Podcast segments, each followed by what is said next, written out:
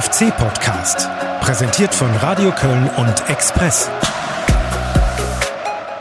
Tag zusammen, Guido Ostrowski hier von Radio Köln und es ist ein bisschen einsam hier im Studio in Köln-Mühlheim. Das liegt daran, dass sich der geschätzte Kollege Alexander Haubrichs vom Express einfach mal auf und davon gemacht hat. Ich bin da mal weg, hat er gesagt, hat sich in den Urlaub verabschiedet.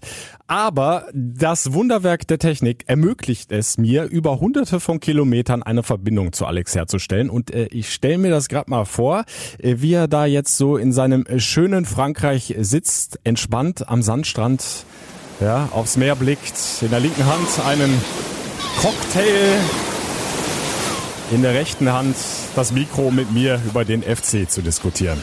In etwa richtig, Alex. Naja, ganz so entspannt ist es dann doch nicht hier. Ähm, äh, man will das ja doch vernünftig machen. Ich sitze hier auf meinem Mobile, auf meiner Mobile Home Terrasse, habe mir natürlich gestern Abend den FC angeguckt. Äh, es war nicht, nicht so ganz einfach. Äh, hier ein, ein, stabiles WLAN hinzubekommen und Sky zu empfangen. Ich bin mit meinem Sohnemann über den Campingplatz getigert, irgendwo an der Bar wurden wir dann fündig mit einem stabilen WLAN. Haben uns den FC angeguckt, haben uns über das Führungstor gefreut, haben uns äh, dann aber auch ein bisschen geärgert, dass man den, äh, den Ausgleich hat hinnehmen müssen. Am Ende ein 1 zu 1, was sicherlich in Ordnung gegen, ja. Und alle um dich herum, alle anderen äh, Gäste haben mit dem FC mitgefiebert. Oder interessiert den FC da keine Sau? Also leider sind wir, glaube ich, das die einzige deutsche Familie hier am Campingplatz. Ich sehe nur Paris Saint-Germain Handtücher oder äh, ähnliche Dinger. Also der FC spielt hier eine eher untergeordnete Rolle, muss ich sagen. Ja, ich hoffe, du infizierst die Leute da noch ein bisschen mit dem FC-Virus, ja. Und, äh, ja, mein Sohnemann rennt hier äh, fleißig mit dem, mit dem Trikot von, äh, von Risse über den Campingplatz und äh, spielt die ganze Zeit einen FC-Star. Vielleicht wird der eine oder andere angesteckt. Mal sehen.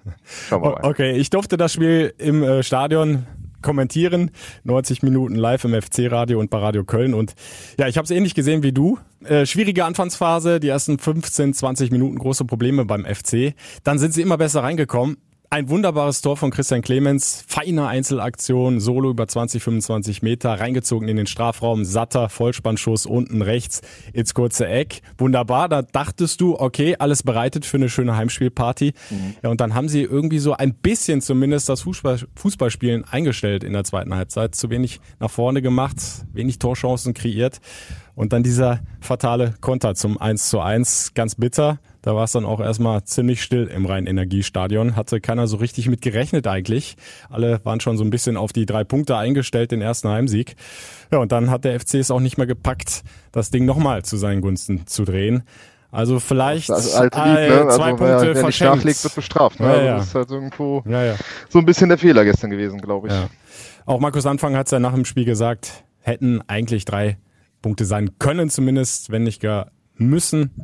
Der FC hat einfach zu wenig getan. Aber bevor wir die Einzelheiten durchgehen in diesem Spiel, hören wir doch einfach mal, wie die Fans das Ganze wahrgenommen haben. Die waren natürlich erstmal enttäuscht und äh, wir haben da einige Ansatzpunkte, warum es nicht geklappt hat mit dem ersten Heimsieg. Vom FC einfach zu wenig. Für das erste Heimspiel kein Kampf, immer Spiel nach hinten gesucht und nicht konsequent nach vorne, keine Schnelligkeit und und und. Kommt einiges zusammen. Von hinten heraus das Spiel äh, zu eröffnen, da fehlt, äh, fehlt alles im Moment. Wir haben das Tempo verschleppt, obwohl wir die Möglichkeiten haben, viel schneller zu spielen dann kann so ein Terodde gar nicht eingesetzt werden. Der FC ist vorne auch zu harmlos und äh, zu unentschlossen. Sie spielen lieber nochmal so wie Handball irgendwie um den 16 herum, spielen den Ball zur Eckfahne, anstatt irgendwie selber abzuschließen. Und das äh, ja, führt dann halt auch zu keinen Torchancen, weil ne, lieber den Ball an der Eckfahne zu haben, bringt halt absolut gar nichts. Problemzone war in meinen Augen das Mittelfeld. Also ich fand es persönlich schlecht. Kaum Bälle aus dem Mittelfeld, Glück in Bochum. Ich weiß im Moment nicht, wo ich bin. Die Handschrift des Trainers fehlt. Nein, er hat gesagt, er will begeisternden Fußball spielen. Ich habe heute von Begeisterung nicht viel gesehen. Ja, da war schon mal einiges drin an Kritikpunkten. Also die Fans haben da durchaus ein kritisches Gespür. Und ich, ich würde gerne direkt mal äh, zum Anfang den letzten Punkt aufnehmen. Nicht zu sehen von der Handschrift von Markus Anfang. Finde ich persönlich ein bisschen hart. Wir sind gerade am zweiten Spieltag. Und ähm, da kann ja. noch längst nicht alles funktionieren. Wir haben ja auch in den äh, letzten beiden Podcasts immer wieder über das System Anfang ja, diskutiert und auch da immer äh, betont, das braucht halt seine Zeit. Und äh, von daher ja. finde ich es ein bisschen überzogen, äh, die Kritik von diesem Fan. Markus Anfang hat äh, durchaus ja schon gute Ansätze gezeigt mit seiner Mannschaft, auch in diesem Spiel gegen Union Berlin. Ja, ja, da waren ja immer wieder Phasen dabei, wo du erkennen konntest, äh, wie das am Ende aussehen soll. Nur ähm, es geht schon los mit diesem, da kritisierten einige ja auch dieses Aufbauspiel schon von hinten raus, wo, wo ja quasi das System nach vorne anfängt. Die haben aber konsequent eigentlich äh, versucht, das System anfangen zu spielen, nur halt auch mit vielen Abspielfehlern, wo du dann direkt unter Druck gerätst und äh, äh, dann natürlich Schwierigkeiten hast, äh, die Dominanz, die du gerne äh, auf, an den Tag legen würdest, äh, dann, dann auch auszustrahlen. Und äh, die Fehler müssen minimiert werden. Äh, die Abstände zwischen den Mannschaftsteilen stimmen noch nicht, aber das ist auch so eine Sache. Ich glaube, da, da das ist auch was, was Zeit braucht und dass jeder weiß, wie er zu stehen hat. Und ähm, das äh, war gestern noch deutlich zu sehen. Ja, Stichwort Aufbauspiel. Ähm, es ging viel über Lasse Subich, der ja reingekommen ist in die Startelf mhm. für den gesperrten Roche Meret. Und Union hat das geschickt gemacht. Die haben nämlich bewusst immer die rechte Seite von Lasse Subich offen gelassen, weil sie genau gewusst haben, der hat nicht dieses starke Aufbauspiel äh, wie Rafael Schichos, kann diese ja, mhm. Pässe zwischen die Ketten nicht so genau spielen mit so viel Risiko und äh, haben ganz bewusst gesagt, okay, dann lassen wir die Seite ein bisschen auf, zwingen immer wieder den Spielaufbau beim FC überlasse Subich ohne ihm da mhm. jetzt total kritisch gegenübertreten zu wollen, aber das ist halt nicht unbedingt seine äh, Kernstärke. Im Zweikampf unbestritten, hatte gestern die besten Werte, aber im Aufbauspiel, da hapert es noch ein bisschen bei ihm. Das wirkt dann manchmal auch ein bisschen behäbig und Union Berlin, ja, hat das äh, taktisch ganz gut umgesetzt. Und dann ging halt beim FC fast alles immer über die rechte Seite. Und dadurch ist der FC natürlich auch leichter, leichter ausrechenbar geworden kurioserweise sogar beim, beim Führungstor eigentlich äh, fast äh, äh, mustergültig zu sehen, weil der Ball ist ja eigentlich abgefangen, ne, bevor ja, Clemens an den, an den bekommt und dann läufst du wieder in so einen Gegen, äh, äh Gegenkonter rein von den, von den Berlinern und das war halt so ein Sobiech-Ball, der fast äh, ja, äh, beispielhaft dafür steht, was, was, wo das Problem lag. Und dann hast du natürlich daneben auch noch den äh, Marcel Risse gehabt, der gestern auch eher mit sich selbst zu kämpfen hatte. Das war natürlich die Schwachstelle und da hat Union angesetzt, ganz klar. Ja, und Christian Clemens hat es dann aber mit der Einzelaktion wettgemacht. Das, das war ein klasse Tor. Und mhm. das ist ja auch genau das, was äh, Markus Anfang sehen will. Dass die Spieler selbstbewusst auftreten, dass sie hohes Tempo gehen, Druck ausüben auf die Kette. Clemens mhm. ist schnell, hat einen starken Abschluss, hat er endlich mal gezeigt. Und damit ja im Grunde auch bestätigt, was sich schon in Bochum angedeutet hat mit den zwei Torvorlagen. Ja, war, war, war bisher an jedem Tor beteiligt des FC. Wer natürlich neben äh, Clemens sehr gut zu gefallen wusste, war, war halt Louis Schaub, muss man auch sagen. Ja. Also der Hat mir auch lebt dieses, äh, ja, der lebt halt dieses System dieser Freiheiten von, von, von äh, Anfang schon gut aus. Der taucht dann plötzlich links auf, in der Mitte, mal rechts, der äh, äh zieht rein, äh, sucht den Abschluss, jetzt äh, im Grunde, äh, der hatte diesen Kopfball, wo er riesig gefährlich ist, dann hat er eine Vorlage, machte die Vorlage auf die einzige Cordoba-Chance, hat die Vorlage auf den Drexler, äh, wo er fast rankommt. Also äh, der hat schon super Szenen gehabt, wo man sieht, äh, wie man sich entfalten kann, wenn man sich in diesem Anfangssystem wohlfühlt und äh, sich die, äh, und die Räume nutzt, die sich da bieten. Ja. Und äh, Louis Schaub war ja auch meistens auf dem rechten Flügel zu finden. Anfang hat das ganz bewusst gemacht, weil er mhm. eben auch geahnt hat, okay, Union Berlin lässt uns, wenn, meist über die rechte Seite kommen und Louis Schaub ist ja eigentlich Linksfuß, hatte so also immer die Möglichkeit, dann von außen nach innen zu ziehen und äh, auch den Torabschluss äh, zu suchen beim Treffer, der dann zum 1 zu 0 geführt hat. Da war es mal andersrum, Clemens rechts, Louis Schaub eher auf der linken Seite zu finden. Aber ansonsten hat der Österreicher mir auch richtig gut gefallen, sehr, sehr aktiv, aber es lief halt fast alles immer über ihn. Über links kam zu wenig Unterstützung, fing hinten an bei Janis Horn, der meist nur Sicherheitsbälle in der Offensive gespielt hat. Ja, bemüht war, eher mal defensiv alles dicht zu halten. Und ja, ähm, also, wer auch gar nicht so richtig ins Spiel, auf, ja, ja, wer auch okay. gar nicht so richtig ins Spiel gekommen ist, äh, war aus meiner Sicht Dominik Drexler. Paar Mal ins Abseits reingelaufen, hat irgendwie diese Tiefenläufe nicht so hinbekommen, wie man das mhm. von ihm kennt. Ist ja eine seiner Stärken, dass er da im richtigen Moment reinzieht. Wenig ja, zu ich sehen hatte bei ihm und bei, bei Niklas Hauptmann so ein bisschen das Gefühl, dass, äh, dass die beiden doch zu viel wollten. Also der, der gebürtige Bonner und der gebürtige Kölner wollten halt da ähm, ja, glaube ich, ganz viel zeigen und es ist dann am Ende äh, nicht so viel bei rumgesprungen. Äh, das kann man irgendwo auch nachvollziehen, dass, dass, dass man vielleicht zu viel vor, sich zu viel vornimmt. Da hast du schon recht, das sehe ich ähnlich. Ein äh, Kritikpunkt bei der Fanumfrage war ja auch, der Kampfgeist habe so ein bisschen gefehlt. kann ich auch nicht so ganz nachvollziehen. Also erste Viertelstunde, 20 Minuten sind sie der Musik ähnlich wie in Bochum hinterhergelaufen, aber dann immer besser reingekommen in die Zweikämpfe, viele zweite Bälle auch gewonnen. Und dann kam halt der Druck endlich in die Offensive. Gab ja schon ein paar Torchancen vor ja, dem 1 zu 0. Da haben sie ja mal angedeutet, also die Jungs wollen ja und, und, und die haben die Zweikämpfe ja angenommen. Wir haben ja auch noch den Kampfgeist gelobt beim ersten Spiel in Bochum. Also da bin ich nicht beim Fan. Hm. Habe ich, hab nee, ich anders gesehen. Die äh, haben es schon probiert, aber äh, es fehlten die Mittel und ich glaube, es fehlte auch ein bisschen die Überzeugung. Es gab ja, auch in der genau, zweiten Halbzeit genau. einige Situationen, ähm, wo sie sich mal über außen durchgespielt haben. Dann hättest du ins 1-1 mit Tempo gehen können und dann haben sie immer wieder das Tempo rausgenommen. Nochmal quergelegt, um den 16er rumgespielt, ja. hat glaube ich auch ein Fan äh, kritisiert. Äh, da bin ich dann wieder vollkommen bei ihm. Ich glaube, da fehlt einfach noch die Sicherheit in diesem Gesamtsystem, die Überzeugung, dass ich eben einfach auch mal auf eigene Faust was probieren muss, den Abschluss suchen muss, Tempo hochhalten, Druck ausüben auf die letzte Kette äh, des Gegners. Es gibt auch noch ein zweites Problem, ist, das ist halt auch noch in dem, äh, dass da doch noch was in den Knochen steckt. Als du da den Ausgleich bekommen hast, hast du irgendwie das Gefühl gehabt, da ist jetzt plötzlich alles weg und die Angst, dann äh, dann das Spiel halt ganz wegzugeben, war halt relativ groß und dann, äh, dann wurden die Beine schwer. Also da, da, da lastet dann doch der Druck des Favoriten auf dir, der Druck vielleicht dieser 50.000 und äh, dann waren die nicht mehr ganz so gewillt, äh, da das letzte Risiko zu gehen. Vor allen Dingen, weil du auch hinten halt nicht mehr sattelfest wirktest. Ich erinnere mich ja. an einen, an einen Fehlpass von Janis Horn, wo der selbst erschrocken ist, wo er den Ball dahin spielt, genau an den Fuß des Gegners. Und wenn du dann hinten nicht die Sicherheit hast, dann kannst du auch vorne nicht mehr das Risiko gehen, weil du verlierst einen Ball vorne, Niklas Hauptmann, und dann geht die Post ab und dann kriegst du den Ausgleich. Das hat sich die Mannschaft offenbar gemerkt und hat dann eher mit angezogener Handbremse gespielt, hat ja. man das Gefühl gehabt. War die Chance von Goggia, der eingewechselt worden ist und auch den Ausgleich schon vorher vorbereitet hatte. Der Fehlpass von Jannis Horn, völlig unbedrängt, ohne Not, also weiß er wahrscheinlich bis heute nicht, warum er diesen Fehlpass gespielt hat. Und dann läufst du da in den nächsten Konter und kriegst fast das 2 zu 1 wenn Horn nicht so gut einmal mehr gehalten hätte. Ja, wobei das, äh, das ein Problem ist, was der Janis unbedingt aus seinem Spiel rausbekommen muss. Ne? Also diese immer wieder äh, vorkommenden Fehler ist, sind ja genau, ist ja genau die Problematik, warum der sich hier noch längst nicht durchgesetzt hat. Er hätte es ja letztes Jahr auch mit dem spielen können und, und Hector hätte in der Mitte gespielt, aber äh, diese Fehlerhäufigkeit bei ihm, die ist halt einfach noch zu hoch und äh, das hat sich auch gestern wieder gezeigt. Es ist noch ein Risiko, da muss er dringend dran arbeiten.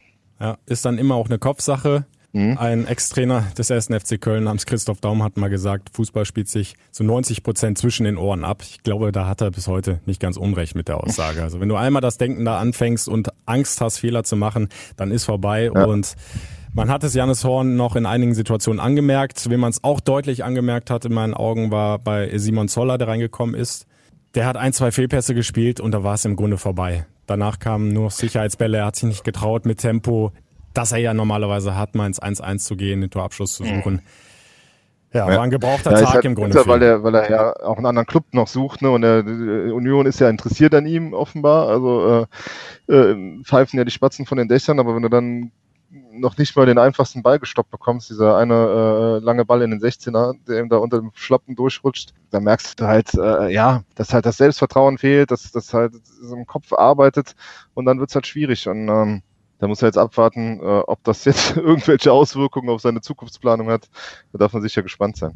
Ja. Im letzten Podcast hatten wir darüber diskutiert, ob ähm, Markus Anfang an dieser Umstellung in Bochum festhält, mhm. Jonas Hector auf der 6 belässt, Janus Horn nach links äh, mhm. hinten zieht. Hat er gemacht gegen Union Berlin. Äh, glaubst du, das hat auch weiter Zukunft? Jonas Hector, für mich ja, hat er ein, so, eine solide Partie gemacht, war jetzt nicht besonders auffallend. Äh, eine gute Toraktion natürlich mit dem Kopfball gegen die Latte, da war mhm. ein bisschen Pech dabei.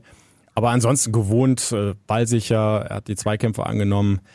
Ja, und Janis Horn ja, glaub, hinten hatte, haben wir ja angesprochen, noch ein Wackelkandidat. Die, diese riesen Abstände zwischen den zwei Viererketten zu schießen. Ne? Also da, ja. da stimmt's halt einfach auch noch nicht in den, in den Abständen zwischen den Mannschaftsteilen und äh, der Jonas musste da extrem viele Löcher stopfen, ähm, konnte so sich halt auch nicht so nach vorne mit einbringen, glaube ich. Aber könnte weiter Zukunft haben. Jonas Hector ja, auf der 6. Ja, ja. Janis Horn muss sich natürlich stabilisieren, links hinten. Wobei es natürlich spannend wird. Marco Höger ist immer näher dran, so richtig einzusteigen ja. ins Mannschaftstraining. Dauert nicht mehr lange, bis der zurückkommt. Und in Normalform ein Marco Höger mit seiner Erfahrung auch sehr ballsicher. weiß, ein Spiel zu lenken, zu ordnen, wäre natürlich dann eine Option, ja. dann Höger wieder auf die Sechs zu stellen, Hector nach hinten links zu ziehen. Ja, bringt auch die nötige Härte mit, hat man leider heute im Training schon gesehen, ne? wo er, ich habe gehört, äh, zumindest äh, ist bis, bis nach Frankreich gedrungen, dass er heute den Seru erwischt hat im Training ja, und äh, jetzt hoffen wir, dass dem nichts passiert, passiert ist am Sprunggelenk. Ne? Ja, Daumen drücken. Äh, Girassi war für mich eigentlich der einzige der drei Einwechselspieler gegen Union Berlin, Union Berlin der so ein bisschen ja, das Angriffsspiel belebt hat. Terodde konnte sich auch wenig einbringen, lag aber auch daran, dass er im Grunde kaum brauchbare Bälle da vorne drin bekommen hat.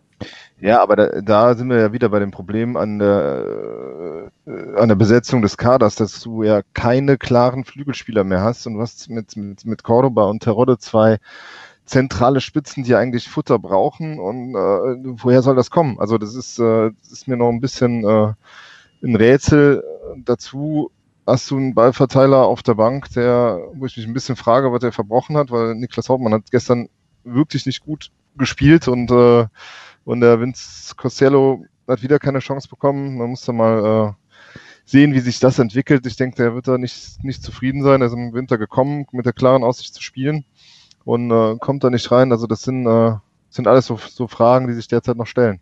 Äh, Gespräch mit dem Berater im Geisbockheim von Vincent Conciello hat es ja schon gegeben. Da bellt der Hund gerade bei dir. Oh, scheiße. aufs, ja, jetzt wird der Hund. Mal kurz, warte mal kurz, lass mal kurz die. Charlie, kannst du deinen Mund halten? Gib ihm mal ein Leckerli. Mach mal kurz. Ja, das ist die Aggressivität, die hätte der FC 90 ja, Minuten gebraucht, ne? Ja. Okay, so, jetzt können wir weitermachen. Wo war stehen geblieben? Ja, äh, der, der Berater von Vincent Conciello ja. war auch kürzlich noch am Geisbockheim. Da ist sicherlich über diese Problematik mangelnde Spielpraxis ja, bei Vincent auch noch gesprochen worden. Ja, ich denke, spätestens im Winter wird man da äh, ähm, ein Zwischenfazit ziehen, ob das so Sinn macht. Also wenn äh, der derzeit auch, äh, ich habe jetzt letzte Woche das Training nicht gesehen, aber im Training so abfällt. Äh, ich hatte, während ich, als ich noch da war, nicht das Gefühl. Deshalb habe ich mich ein bisschen gewundert, warum der auch äh, nicht gebracht wird. Aber vielleicht ist es ja auch nur eine, eine Phase und äh, er kommt bald und kann zeigen, was er kann. Kann ja, ja auch sein. Also meine, meine Trainingseindrücke äh, sind da positiv. Der hängt sich rein im Training. Der ackert viel, der geht äh, trotz seiner geringen Körpergröße keinem Zweikampf aus dem Weg. Verdient hätte er sich mal sicherlich und vielleicht jetzt im Pokalspiel bei Dynamo Berlin, auch wenn es erstmal in Anführungsstrichen nur ein Viertligist ist.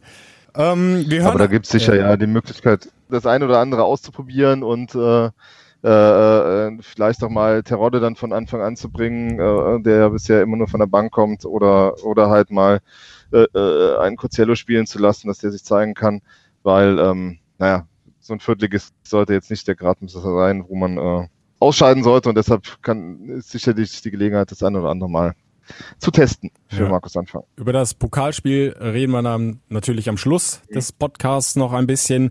Äh, jetzt lassen wir mal den Trainer Markus Anfang nochmal zu Wort kommen, ähm, mit dem ich auch nochmal sprechen konnte, einen Tag nach dem Union-Spiel. Und ähm, ja, er hat die Mannschaft in Schutz genommen und äh, deutliche Verbesserungen sogar angesprochen gegenüber dem ersten Spiel in Bochum und alles weitere, die Schwachstellen, die wir auch bereits angesprochen haben. Ey, das braucht Zeit, sagt er. Wir kommen aus einer ganz schweren Saison. Ähm, das ist nicht zu vergleichen mit der Mannschaft, die wir im letzten Jahr in Kiel hatten, mit der wir viele Erfolge hatten und dann aufgestiegen sind in die zweite Liga. Das ist eine Mannschaft, die abgestiegen ist, ähm, nicht viele Punkte geholt hat. Und wir müssen uns jetzt nach und nach auch in diesen Pflichtspielen dann wieder das erarbeiten, dass dieses Selbstverständnis kommt, dass wir uns Chancen erspielen können, dass wir, dass wir Tore machen können. Das braucht halt auch seine Zeit. Und die Jungs sind, sind dabei und, und wollen das auch unbedingt umsetzen. Aber man muss da ein bisschen geduldig sein. Also mehr Konstanz muss rein, mehr Überzeugung, vor allem im Angriff im letzten Drittel des Gegners. Und dann kann das funktionieren, oder? Ja, klar. Also das, äh, ich meine, man hat jetzt nicht irgendwie haushoch verloren. Ne? Also das, wir haben äh, einen Start mit vier Punkten, das ist in Ordnung. Äh, ich glaube auch Peter Stöger hat sein Heimspiel nicht gewonnen zur Premiere und hat trotzdem einen ganz guten Job hier gemacht und äh, die Trainer vorher lange, lange auch nicht. Also ähm, aller Anfang ist, oh Gott, jetzt schon wieder das Wortspiel, ne? Aber ist halt schwer. Ähm, wir werden sie einfach nicht äh, los. wir werden sie nicht los, die Wortspiele, ne? Nein. Aber ähm, das sowas kann dann schon mal passieren und so ein Remis ist ja auch in Ordnung und äh, Union ist ja auch eine der Mannschaften, die oben anklopfen will. Die haben auch gestern einen ganz guten Ball gespielt, das muss man auch mal zugestehen. Da ist auch ein Gegner auf dem Platz, der halt äh, äh sich was ausrechnet und sie sich was vornimmt. Und die haben auch einen Sommer lang gearbeitet und deshalb, ähm, ja, die großen, äh, den großen Alarm würde ich jetzt noch nicht ausrufen. Ja, ich wollte gerade sagen, erst Bochum, dann Union Berlin. Das sind durchaus zwei Mannschaften, die wir dann nach der Saison zumindest im oberen Drittel wiederfinden könnten. Also das, das sind nicht die leichtesten Gegner zum Auftakt, die der FC jetzt hatte. Ja, allerdings ähm, musst du gerade mit dieser Begeisterung, du hattest gestern schon aus, also, Montagabend schon ausverkauftes Haus mit 50.000 Zuschauern, gegen Aue wird es sicher auch wieder sehr voll werden. Also gegen Aue wirst du schon mal was zeigen müssen, um nicht, äh, man hat eben den kritischen Grundtenor der Fans gehört, um nicht da irgendwie ähm, in eine schwierige Stimmung zu geraten. Normalerweise ist man vom Kader her immer noch so aufgestellt, dass du halt ähm, ja auch über individuelle Qualität viel machen kannst. Du hast halt einen riesen Keeper hinten drin, der dir diese Reichschild-Freistoß da auch wieder Weltklasse rausholt. Du hast äh, einfach eine Mannschaft, die gut aufgestellt ist. Und ähm, deshalb äh, musst, wirst du jetzt ins Rollen kommen müssen, aber du solltest ähm, keine Panik jetzt ausrufen nach zwei Spielen. Wäre völlig nee, überzogen. Auf gar keinen Fall. Also, also ja, genau. Ne, Kirche im Dorf lassen, wie es so schön heißt. Und ähm, ja, aller Anfang ist schwer, hast du nochmal gesagt. Auch Armin Fee hat nochmal klargestellt, hier gibt's überhaupt nichts zu rütteln am Systemanfang. Auch aus seiner Sicht wird das werden. Ja, eins ist doch klar, wir üben doch nicht wochenlang äh, das System mit 4-1, 4-1 und spielen dann plötzlich, weil wir jetzt 1-1 äh, zu Hause gegen Union spielen, werfen wir jetzt das um. Ich meine, das können viele machen. Äh, wir tun das sicher nicht. Ich denke, genau die richtige Aussage von Armin Fee. Das musst du jetzt durchziehen, weiter an den Schwächen arbeiten, es im nächsten Spiel besser machen. Eine andere Devise kann es jetzt, glaube ich, nicht geben zum Saisonstart. Nein, äh, nein ich, finde, ich wundere mich sowieso, warum wir direkt hier äh, schon über alles, äh, alles in Frage stellen. Also ich, man muss jetzt auch mal abwarten, wie sich das entwickelt, finde ich. Ähm, sicher wird das irgendwann auf den Prüfstand kommen, ob das alles so funktioniert, aber äh, nicht nach dem zweiten Spieltag und nicht äh, nach einem Unentschieden gegen Union Berlin. Man wird noch ein paar Wochen ins Land ziehen lassen und dann wird man irgendwann mal einen Strich drunter machen und sagen, ja, das läuft oder das läuft halt nicht, aber wobei ich derzeit nicht äh, die Anzeichen sehe, warum das äh, äh jetzt irgendwie katastrophal ins, ins Negative kippen sollte. Die Jungs unten auf dem Rasen müssen es regeln, werden das hoffentlich in den Griff bekommen. Und das ist ja dann, und jetzt kommt eine tolle Überleitung, ist ja vielleicht auch eine Lehre aus dem Heimspiel gegen Union Berlin. Es nützt nicht viel da, um noch so viel Beistand von ganz oben zu bitten. Unten auf dem Platz zählt's weiterhin. Der FC-Gottesdienst mhm. hat nicht für drei Punkte gereicht und die Umbenennung der Südtribüne in Hans Schäfer Südkurve hat leider auch nicht zum Sieg geholfen. Aber es ist ein schönes Zeichen gewesen. Da sind wir beim nächsten Thema. Hans Schäfer Südtribüne war natürlich proppe voll und trägt jetzt auch den richtigen Namen, oder wie siehst du, wie siehst du's? Ja, auf jeden Fall. Also Hans Schäfer war ja auch einer, der sich immer sehr mit den Fans im Süden verbunden gefühlt hat und vergessen ja die, äh, äh, die Choreo zu seinen Ehren und wo er wo sie mein Herzensanliegen war, sich dann später auch persönlich dafür in der Kurve bei den Fans zu äh, bedanken. Das heißt, Hans Schäfer und die Südkurve, das ist ein, eine Sache, die ist untrennbar verbunden. Die, äh, das steht jetzt für Tradition. Das ist halt die, äh, die Heimat, das, das Herz der Fans des 1. FC Köln und ähm, ja, besser, einen besseren Namen könnte sie eigentlich nicht tragen. Ja, ich war bei der Einweihung dabei und äh, ja, da war doch Rührung zu erkennen bei der Ehefrau von Hans Schäfer und auch bei der Tochter, die beide mit bei der Feier dabei waren auch einige FC-Fans und äh, mit einem habe ich mich etwas länger unterhalten und ich glaube, der hat es treffend auf den Punkt gebracht. Ganz großartig. Also Hans Schäfer, unser großes Idol, war bei uns im Fanclub natürlich äh, Ehrenmitglied bei den FC Fründen und wir sind natürlich total stolz darauf, dass äh, Hans Schäfer jetzt in unseren Herzen nicht nur weiterlebt, sondern wir auch äh, wirklich einen Anlaufpunkt haben, wo wir bei jedem Heimspiel äh, daran erinnert werden, dass er auch äh, einer der größten Spieler des ersten FC Köln war. Ideengeber war ja der Vizepräsident des FC, Toni Schumacher. Der hatte das schon so ein bisschen angekündigt bei der äh, Trauerrede, bei der Beerdigung von Hans Schäfer, dass man doch mal überlegen sollte, die Südtribüne nach Hans Schäfer zu benennen. Und auch mit ihm habe ich kurz gesprochen. Hören wir nochmal schnell rein, was er sagt. Er glaubt, Hans Schäfer würde das gefallen, wenn er es denn noch hätte erleben dürfen. Ja, ich glaube, er wäre schon stolz. Er war ja nie so einer, der gesagt hat, ja, ich brauche das ganze Tamtam, -Tam, den Rummel, das brauche ich nicht. Ich habe es gerne ein bisschen gediegener, ein bisschen ruhiger. Aber ich glaube, dass er stolz gewesen wäre, hätte er auch er nicht ver ver verstecken können. Ja. Ja, jetzt fehlt nur noch der erste Sieg, den dann die Fans hoffentlich ganz schnell feiern können auf der Hans Schäfer Südkurve. Nächste Chance in zwei Wochen, Heimspiel gegen Erzgebirge Aue. Ja, mit dem ehemaligen Nachwuchsleiter äh, Daniel Meyer auf der auf der Bank, der sich sicher auch ganz minutiös auf den FC vorbereiten wird. Nichtsdestotrotz äh, wollen die Fans dann einen Sieg sehen und den darf man auch erwarten. Und äh, da bleibt jetzt zwei Wochen Zeit drauf hinzuarbeiten. Und äh, ich bin mal gespannt und guter Dinge, dass es auch gelingt. Hans Schäfer wird von oben die Daumen weiter für seinen Club drücken. Und äh, der FC, wir haben ja so ein bisschen über ähm, die verschiedenen Positionen im Kader gesprochen. Vielleicht braucht er doch noch eine Verstärkung. Was meinst du? So ein Highland könnte eventuell ja mal zurückkehren. Ja, so aus China oder so. Äh, ja, Modest. ja, ich habe heute Morgen ja schon in der, in der L'Equipe lesen können, äh, dass, dass angeblich dem Antonio Modest ein Fünfjahresvertrag vom FC äh, oder ein Angebot eines Fünfjahresvertrages vorliegt. Ähm, Nizza ist wohl auch dran. Äh, das wäre ja schon eine coole Sache, wenn du deinen Torjäger für 35 Millionen verkaufst und den ein Jahr später ablösefrei wiederholst. Eine größere Kuh hätte es da wahrscheinlich noch nicht gegeben. Aber äh, sonderlich wahrscheinlich, äh, glaube ich, ist das Stand jetzt noch nicht. Erstmal schaut Modeste sich an anderen Sphären. Ähm, hm. ich Hat sich ja aus dem Club Borussia Dortmund schon ein bisschen angeboten, ne? Da hat er nicht nur er sich angeboten, sondern sicher wurde sein Berater da auch schon vorstellig. Ich denke, der wird derzeit auf dem deutschen Markt äh, äh, flächendeckend angeboten.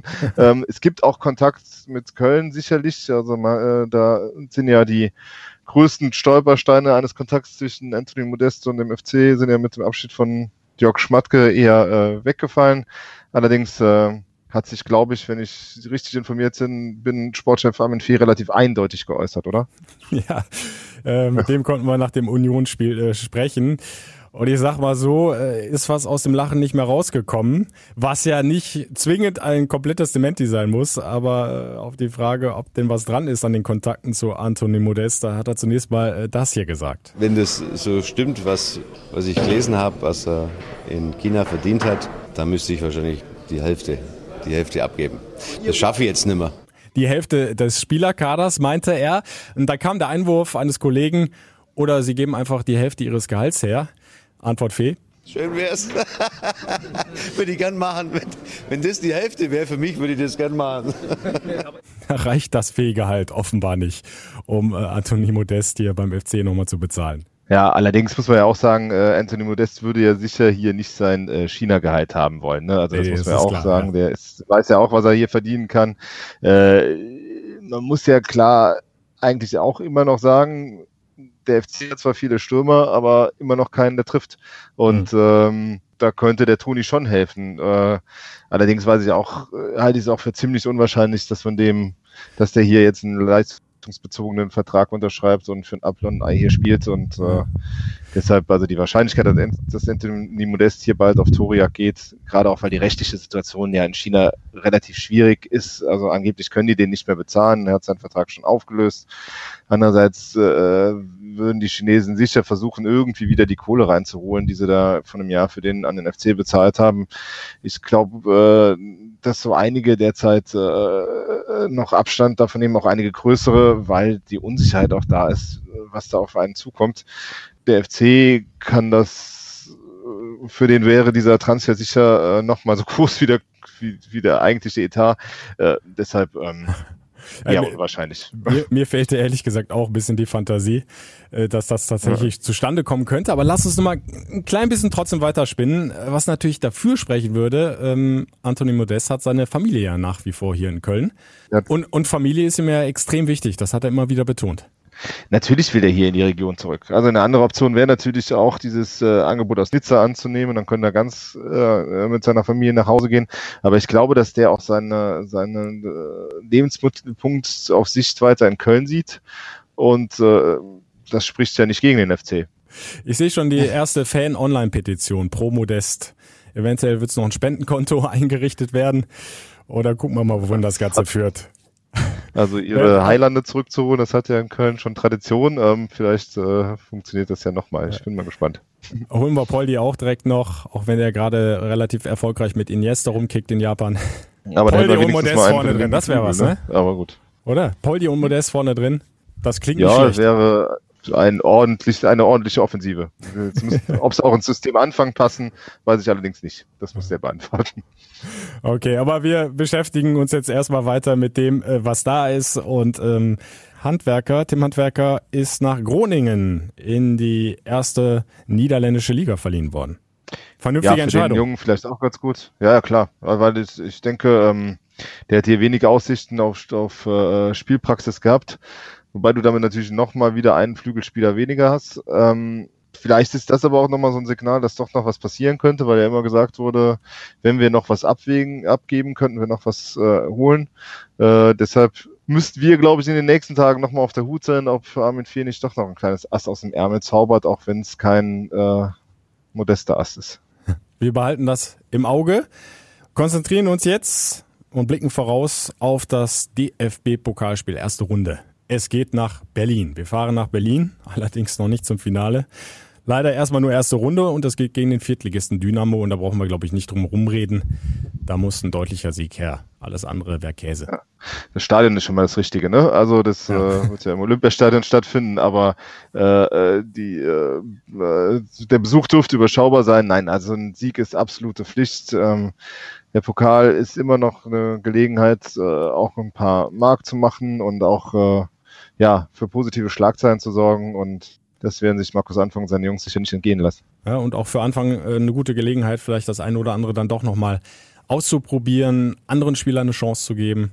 Über Cosiello haben wir gesprochen. Vielleicht bekommt er seine ja, Startelf-Chance. Der Rode vielleicht. Genau. Ja. ja. Ähm, Frage ist ja, kehrt Meret zurück? Das wird auch schon mal interessant zu sehen sein, weil äh, Sobiesch sicher so äh, das eine oder andere Problem im Aufbauspiel hatte, aber doch sehr, sehr robust in den Zweikämpfen war und das sicherlich auch äh, äh, nicht verkehrt war. Gibt es eine andere Lösung hinten rechts? Sehe ich derzeit keine. Wird noch ein bisschen ähm, dauern, bis Benno Schmitz oder Matthias Bader zurückkommen. Einzige echte Alternative äh, nach wie vor im Moment Marcel Risse. Freddy Sörensen scheint ja weiterhin komplett raus zu sein, war gestern auch wieder nicht im Kader. Deshalb wird, wird äh, Cello da weiterspielen. Vielleicht auch mit dem neuen Tor des Monats wird das am Sonntag aufgelöst, glaube ich. Ähm, Drücken wir die Daumen. Dürfen wir gespannt sein. Ja, genau. Und äh, aber ich gehe mal davon aus, dass sicher einige FC-Fans wieder wieder ihn gewählt haben. Da bin ich mit, mir mit Sicherheit. Sicher. Wenn ein Kölner zur Wahl steht, dann wird er meistens auch gewählt. Äh, ja, Und wer nicht der erste Titel so. für Marcel Risse hat ja schon das Tor des Jahres erzielt. Also, ja. wir sind auf jeden Fall wieder live dabei beim Pokalspiel in Berlin. Du noch, noch nicht im Stadion, du darfst noch ein bisschen Urlaub machen. Ich mach doch äh, macht noch das Wochenende Urlaub. Ja, die Kollegen werden aber sicher vor Ort sein und äh, vorher, nachher und äh, live auf express.de berichten. Ich äh, schaue es mir aus der Ferne an und bin mal gespannt, was der FC da im Olympiastadion auf den Rasen zaubert. Kleider alle umherstehenden Franzosen in Rot-Weiß ein. Wer braucht schon Paris Saint-Germain? Die müssen zum richtigen ja, Club. Ja, eigentlich sind jetzt ja, gibt's doch da diese, diese alte Fanfreundschaft, ne? Oder ist, äh, also, aber davon. Oh, da bin ich überfragt. Wissen, da wissen die Kölner wahrscheinlich mehr als äh, die Pariser von. Also ich glaube auch. Äh, äh, halt, äh, hält sich hier die FC-Begeisterung noch in Grenzen. Ähm, wir sitzen auf jeden Fall vom Fernseher, äh, die FC-Fahne weht in, in der Vendée und trinken dann ein leckeres Glas Rotwein auf den, hoffentlich auf den Pokalsieg. Und wir hören uns dann nächsten, nächste Woche wieder. Noch einmal aus der Ferne und dann, äh, und dann wieder wie gewohnt aus dem Studio von Radio Köln. Und ich werde derweil dann am Sonntag im Olympiastadion sitzen, 90 Minuten durchkommentieren im FC-Radio, fc-radio.de oder in Ausschnitten natürlich auch live zu hören über OKW auf der 107,1 bei Radio Köln. Ich freue mich drauf und danke dir, Alex. Viel Spaß dabei. Macht euch einen schönen Urlaub weiterhin und wir hören uns nächste Woche wieder. Gerne, freue mich drauf. Bis dann, mach's gut. ciao. ciao. ciao. Der FC-Podcast. Präsentiert von Radio Köln und Express.